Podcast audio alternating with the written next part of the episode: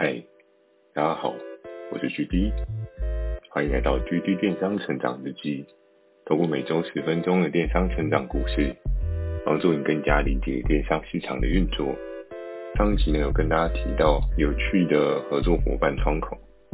那其实，在做电商这一段路程当中啊，时常都会有一些有趣的小故事，不管是市场面啊，或者跟合作伙伴合作的一些故事啊，天天都会在更新，天天都会发生。都会有一些让你难以预料的突发状况。今天这一 part 讲的是比较沉重，原来这就是淘汰。看到这个主题，你可能会在想：啊，不会吧？你就这样子出局了吗？我相信这应该是很多人都会想说：嗯，没有想到第三季就这样结束了。但事实不然，其实不是我被淘汰，而是有另外一个同事被淘汰。那在之前。有跟大家提到，如果还有印象的话，其实，在我们的公司门口，常常都会有一个压力看板。这个压力看板呢，它可能会依照公司不同时间所追求的 KPI 所做一些调整。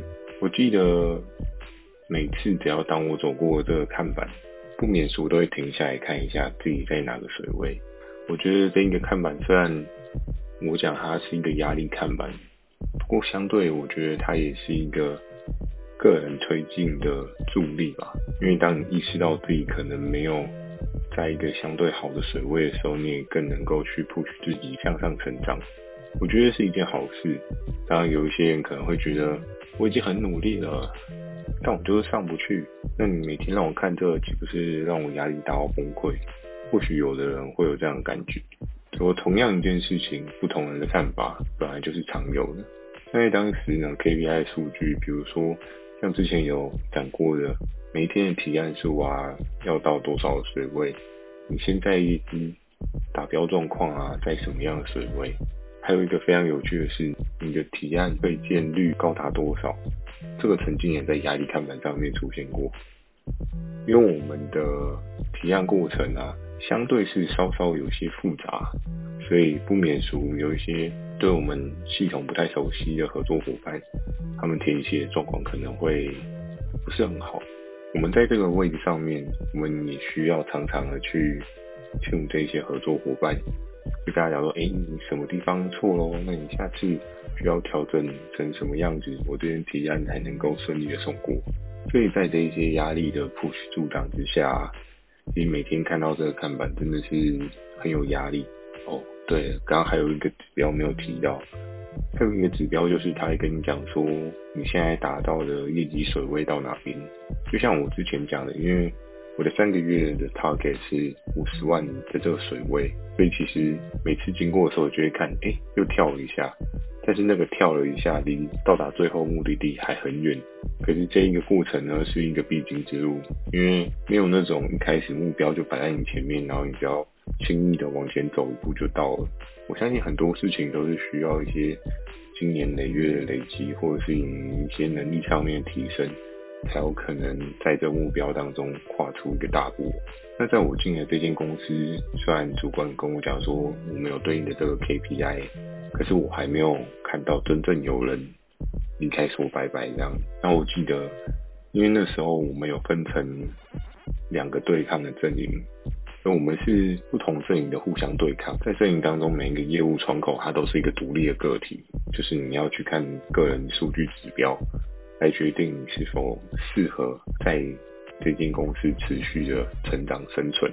那时候非常有趣的是，我主管他常常都会跟我分析说：“哎，我们现在来看看整体的局势哦，现在在我们这个部门的人，从其跟我进来的。”大概还有另外两个人，所以我们其实常常三个人也会被拿出来做一个等值性的比较，会比较说，哎，那你是不是真的有成长？你是不是真的有在对的道路上面？不只是分析我们这一块的人，同时主管也会跟我分析说，你看一下跟我们对抗的另外一个部门，他们现在的状况水位，他们 top 的人在做什么事情，然后。他们有哪一些人目前可能状况也有点危险，所以在每次的会谈当中，我们都会重新的再检视双方部门的一些状况，还有个别业务的状况。其实不是只是单看你自己，你在这个游戏想要发挥到对应的成效，你不能只单顾自己，单看自己。其实你也要看一下你的竞争对手跟其他人在做的事情。然后在那一次的讨论之下，我记得主管就说：“你看哦，另外一个部门的某某某，他可能下个月就掰了。”然后我就想：“啊，掰了，真的哦？”然后说：“对啊，他之前有达到五十，但是因为一些季节状况，还是一些不变动因素的状况，所以他已经掉下来两个月。我如果记得没错，好像是雨衣吧？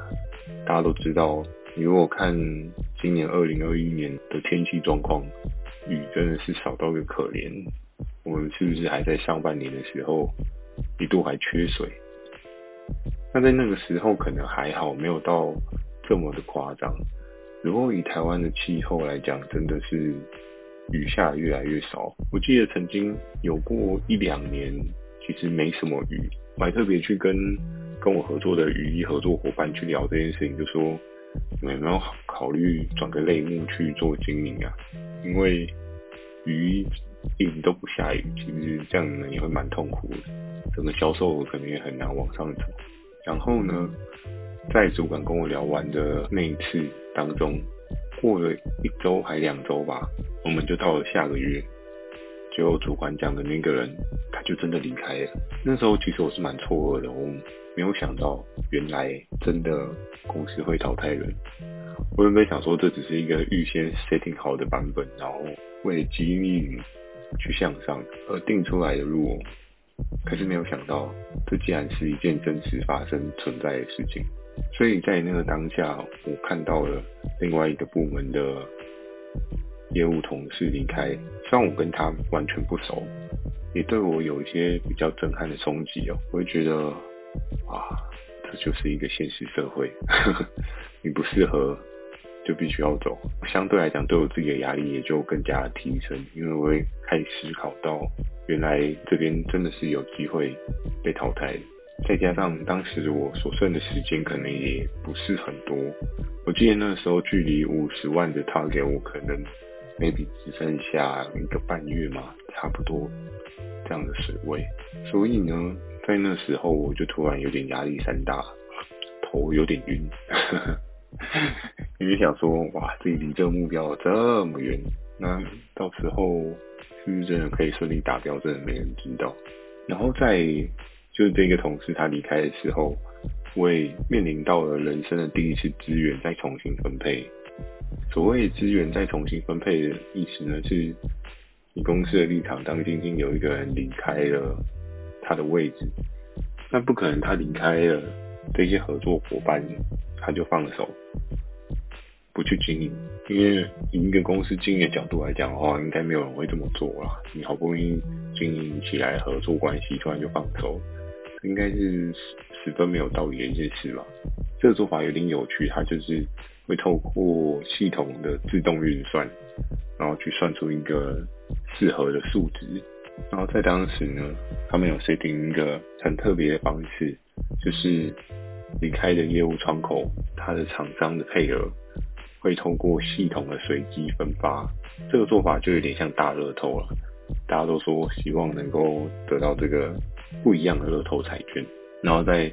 随机分发的时候，前一天通常两边的业务主管都会跟大家说：“哎、你们今天好好睡一觉，然后有什么样的信仰呢，就记得虔诚一点，看明天的大乐透会不会好运到你家。”怎么说？因为其实，在每个离开的人，他前面所经营的，要思考的一件事情，是因为前面离开的人。他既然曾经有到达五十的水位，他今天分配出来的合作伙伴，如果是有一定的市场能力，然后再加上他有稳定的业绩贡献额，对新人来讲会是一个超级大的大补丸哦。然后在那时候的分配当中呢，我自己也是既期待又怕受伤害，很担心自己打开了明天的乐透彩券兑奖的时候，发现诶。奖都不在我这边，没有办法得到那些额外资源来帮补自己的业绩成长。所以其实，在前一天晚上，我自己也非常的紧张，那天晚上也没有睡得很好，脑袋都一直在想，啊，这个离职的同事，他第一名会不会到我手上呢？我会不会有这个荣幸可以捡到他比较强的合作伙伴呢？就一直一直一直这样想，然后到隔一天早上刚到公司的时候，也一直在想。也会去稍微看一下这个这个业务窗口他手上所掌握的牌那一些，然后就会去想，嗯，如果我有这个就透懂了，如果有有这个合作伙伴我就稳了。那在在那个关键 moment 呢，其实都是统一由业务的主管来去做一个启动哦，就它其实是一个 button，你按下去之后呢，它就会随意的分发。在当时呢，每个人要打开这一张彩券的。那个 moment 都会非常紧张，有的人可能就是闭个眼睛，有的人可能去上个洗手间洗个手，然后洗一洗手干净了，会不会打开就中奖了？结果呢，在这一次的彩券开奖当中呢，我得到这位离职业务的是前五名的其中之一吧，应该不是第一名啊，如果我记得没错的话。当时呢，我自己内心还算蛮开心的，尽管不是第一名，但是没余下也好，对不对？加减可以补贴一些，那我离我的未来也不会这么的遥远。那我最有印象的是那时候分配给我的，我记得那时候分配给我的就是雨衣这一类的合作伙伴。那时候看到真的是哇，好开心啊！他有这么好的销售状况，一定没有问题。可是，在当时他离开的时候，那时候还算是有梅雨季节的台湾，所以那时候刚好是四月下旬，可能快到五月吧。梅雨季节刚过，所以在当时我的彩券可能中了小奖的状况，我主管就跟我说：“你不要高兴得太早，因为梅雨季好像已经过了，所以拿到雨衣可能是没有用啊。”但我那时候心里想，还好嘛，就是尽管梅雨季已经过了，总是台湾一年至少会有个几颗台风吧，我还是可以有机会去得到一些额外的业绩。因为在当下，我自己内心已经是相当知足啊，觉得也不错了。有的人可能安慰奖都没有中，那你至少还有中奖，以一个新人的角色来讲，已经算是一个不错的水准。然后在当时呢，我们就会很积极主动的去联络合作伙伴，去洽谈一些新的动案啊，或者是说后续我们要怎么样做合作。那在面临每一次的淘汰当中呢，我相信很多人都会觉得怎么会这么的现实，怎么会这么的没有人情味？可是有时候比赛可能它就是这个样子，我们常常都会面临不一样比赛。那如果真的你在职场上被淘汰了，你就真的是不好吗？你就真的是能力不够吗？其实，在现在的我来看这件事情，我觉得有时候也不尽然。当你被淘汰了，就是你的能力不好，有可能是在这个位置，maybe 真的不适合你，有可能你的长处其实是爬树，但是你现在却在海里面游泳。其实这样想一想，你自己或许心里的那个结就不会这么的重了。每个人都有每个人不同的天赋，有的人可能就是在业务上能力特别强，有的人可能就是在后勤的细节处理上能力特别强。所以，尽管被淘汰，对自己还是要有信心，因为明天太阳还是会升起，你还是有不同的机会可能。每一个过程的结束，就代表是另外一趟旅程的开始。所以，其实假设现在是在听我 podcast 的各位朋友们，哪一天如果你在职场上面临着淘汰的问题，其实我觉得你也不要给自己太大的压力，你反倒要去思考的是，你在市场上还有什么样的机会，又或者是你的潜力是什么，只是你可能还没有找出来。毕竟，我觉得在现在的台湾教育体制之下，我自己本身没有从很好的大学出来啊，所以或许我说的话不是太准。可是，我觉得学校没有教的事情实在是太多太多。不管是理财啊，不管是你在职场上面的一些经验啊，或许都并未能够扎扎实实的去挖到你自己的兴趣，或是挖到你自己的潜能所长。每个人都有他自己特别的能力，只是你有没有找到？毕竟我们从小到大都在追着那个考试卷上面的分数去长大。可是或许有的人能力天生他就不是在分数上面可以有一个很好的成果，那你再怎么样的去追分数，没有太大意义啊！努力的去找到自己的成功目标跟潜力，我觉得生活才会过得越来越快乐。如果在你目前的工作当中，你越做越乏力，那或许真的是需要好好思考一下，你是不是在用你的潜力去进行这份工作，还是其实这份工作并非是适合你的选择？找一个宁静的早上，或是一个宁静的晚上，或许你可以听听轻音乐，或许你可以把自己放在一个黑暗的小房间，好好的沉思思考，断绝其他外在的干扰，好好的去思考一下自己的未来跟可能。我觉得在现在的社会当中，你要能够很安静的去思考跟自己有关的事情，这其实已经是一件很不容易的能力。但如果当你愿意真的好好静下心来思考，其实人生，我相信会有很多的可能，打破自己的框架，你更有机会得到不一样的成果。好，那今天跟大家分享就到这边，后面这一段突如其来自己内心有感而发，跟电商没有太大的关系，但希望也可以帮助到大家有一些不一样的想象跟不一样的启发。那如果假设你喜欢我今天的内容呢，也请帮我点个五颗星。如果你有想要询问的电商相关问题，也不用太害羞，你可以寄信到我描述栏的 mail，或是你可以留言板留言给我。那假设你真的不是很想要打字的话，可以用 First Story 新推出的语音留言功能给我。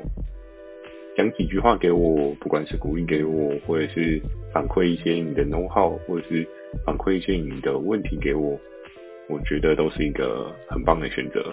非常期待大家给我的反馈。那我在 Facebook 跟 IG 呢，也会不定期的分享电商小知识给大家。目前这一段我的分享是真的蛮不稳定的，所以我会尽可能的去调整出一个属于自己的规律。但是 Podcast 的固定上架呢，这个我目前是做得到的。大家记得锁定每周二晚上十点的 GD 电商成长日记。祝大家有个美梦，大家晚安。